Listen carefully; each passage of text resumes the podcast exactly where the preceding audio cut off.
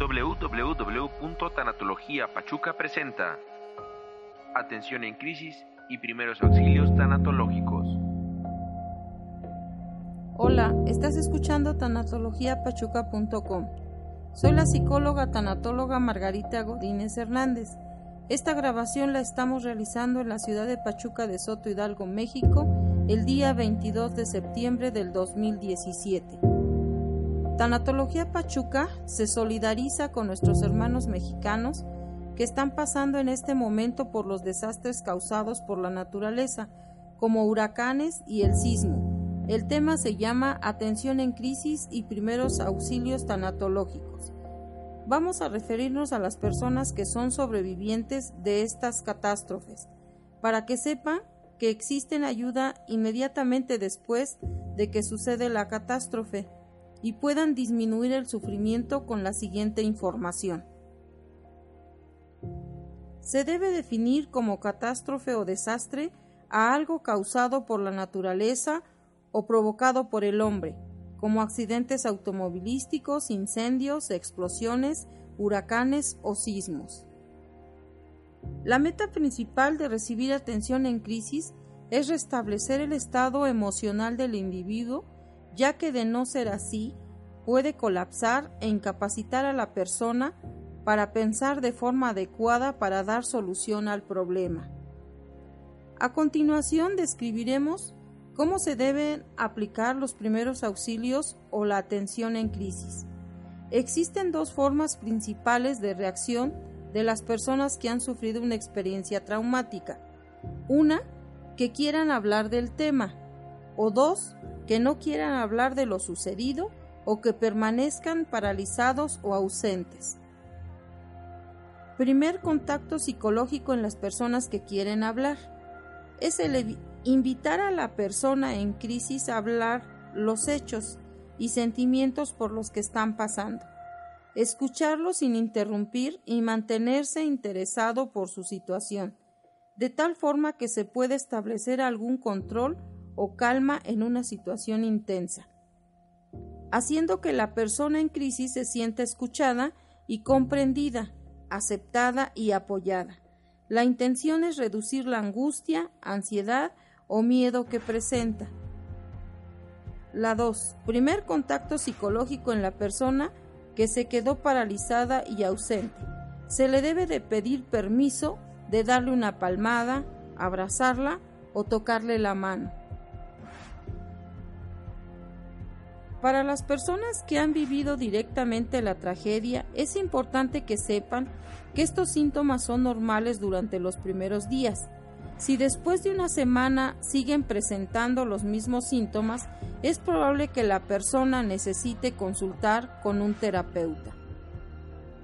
Es ansiedad, miedo, son respuestas normales que activan síntomas mentales desagradables tales como sentirse indefenso, confundido, aprensión, inquietud y pensamientos negativos que se repitan.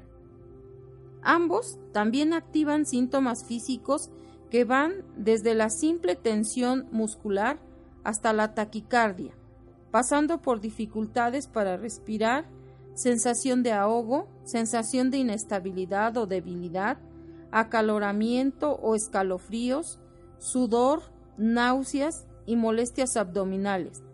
Cuando el paciente sienta algunos de estos síntomas u otros similares, pueden utilizar la respiración como método sencillo, rápido y fácil para reducir estos niveles de malestar mediante la realización de ejercicios de relajación. Otros ejercicios que ayudan a superar la angustia son los siguientes. Contarlo en primera persona. Es a la propia persona a quien le ha ocurrido, quien ha sufrido, visto o sentido todo lo sucedido en este momento. Contarlo en presente. Es fundamental revivir el suceso como si estuviera ocurriendo en el mismo momento en que la persona lo imagina o relata. Describir todo lo visto, sentido, oído y pensado, es decir, todo aquello que ha sido generado por el suceso. Para ayudar, para relajar, la experiencia se puede pedir al paciente que intente responder alguna de las siguientes preguntas. ¿Cómo describirías lo que ocurrió? ¿Dónde estabas? ¿Con quién? ¿Cuánto duró? ¿Qué hacías en ese momento? ¿Qué hiciste para sobrevivir? ¿Cuáles fueron tus primeros pensamientos? ¿En qué pensabas cuando te evacuaban? ¿Qué pensamientos persisten en tu mente? ¿Qué sentías en ese momento? ¿Qué sentiste después de que ocurrió todo? ¿Cómo te sientes ahora? No se trata de un interrogatorio ni de una búsqueda de hechos. Solo se desea dejar que fluyan los recuerdos del suceso. Puede ser difícil recordar algo tan duro, pero es útil para que afloren pensamientos y emociones que se tienen que cambiar. También examinar soluciones posibles. Es poder aclarar lo que la persona en crisis ha intentado, lo que puede hacer en este momento y proponer alternativas, tratando de definir el problema. Se le invita a que elabore un plan a corto plazo, por ejemplo, irse a vivir con algún familiar, etc. Otro es el seguimiento. Identificar la información que proporciona la persona en crisis es lo más segura posible. Establecer posibles procedimientos de seguimiento a través de un contrato a corto plazo, que busque soluciones a futuro, que la persona realice su plan para evitar un daño en el futuro. Y se le dice, si llegara a repetirse el evento, ¿qué buscarías? Uno de los ejemplos sería que busque el plan de protección civil. Aceptar sentirse mal es normal en una situación como esta no intentar buscar explicaciones lógicas a lo ocurrido. Pasar tiempo en compañía de otras personas es más fácil superar la situación cuando son más de una persona y pueden platicar de lo sucedido. Tomarse tiempo para llorar si lo necesita para sentirse mejor a la larga, es bueno dejar que estos sentimientos afloren en lugar de retenerlos o esconderlos. Volver a la rutina cotidiana, intentar organizar las actividades para los próximos días.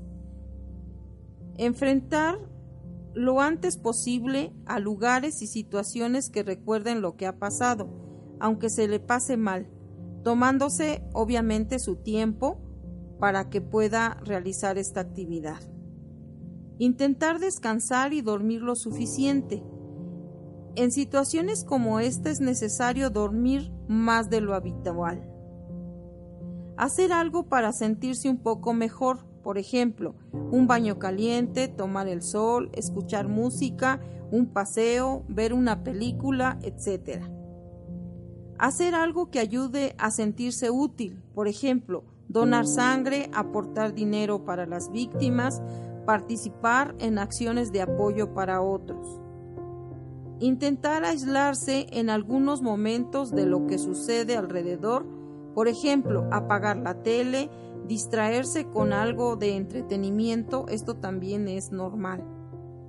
Invitar a la persona a asistir a su templo o iglesia según sus creencias. Y finalmente hablaremos de una dinámica que sirve mucho a los niños. Se debe solicitar al niño que cuente lo que ocurrió como si fuera un cuento y que dibuje personajes y que diga todo lo que vivió con dibujos, títeres o juguetes. Esto ayudará a que afloren sus sentimientos y emociones hasta que se haga una valoración para que se atienda con terapia en un futuro si lo requiere. Y finalmente, si deseas conocer el ejercicio de respiración y relajación profunda, ingresa a www.tanatologiapachuca.com. Bueno, queridos amigos, ahora ya sabemos la importancia y lo necesario que resulta recibir atención en crisis o los primeros auxilios psicológicos para evitar que este suceso se vuelva patológico. En Tanatología Pachuca estamos para servirte y nos ponemos a tus órdenes por si tienes alguna duda o deseas asistir a terapia tanatológica y psicológica. Sigan mandándonos sus dudas, comentarios y sugerencias de cuáles temas son de su interés que quieren que abordemos. Y escríbanme al correo electrónico info arroba tanatologiapachuca.com y entren a la página www.tanatologiapachuca.com. Como siempre les pido que compartan este audio con sus amigos y conocidos. Muy pronto contaremos con asesorías en línea y con atención por correo electrónico o por teléfono. Me despido con este pensamiento personal. Nunca está de más conocer que recibir ayuda hace menos doloroso recorrer el camino hacia la vida. Gracias. www.tanatologiapachuca presentó Atención en crisis y primeros auxilios tanatológicos.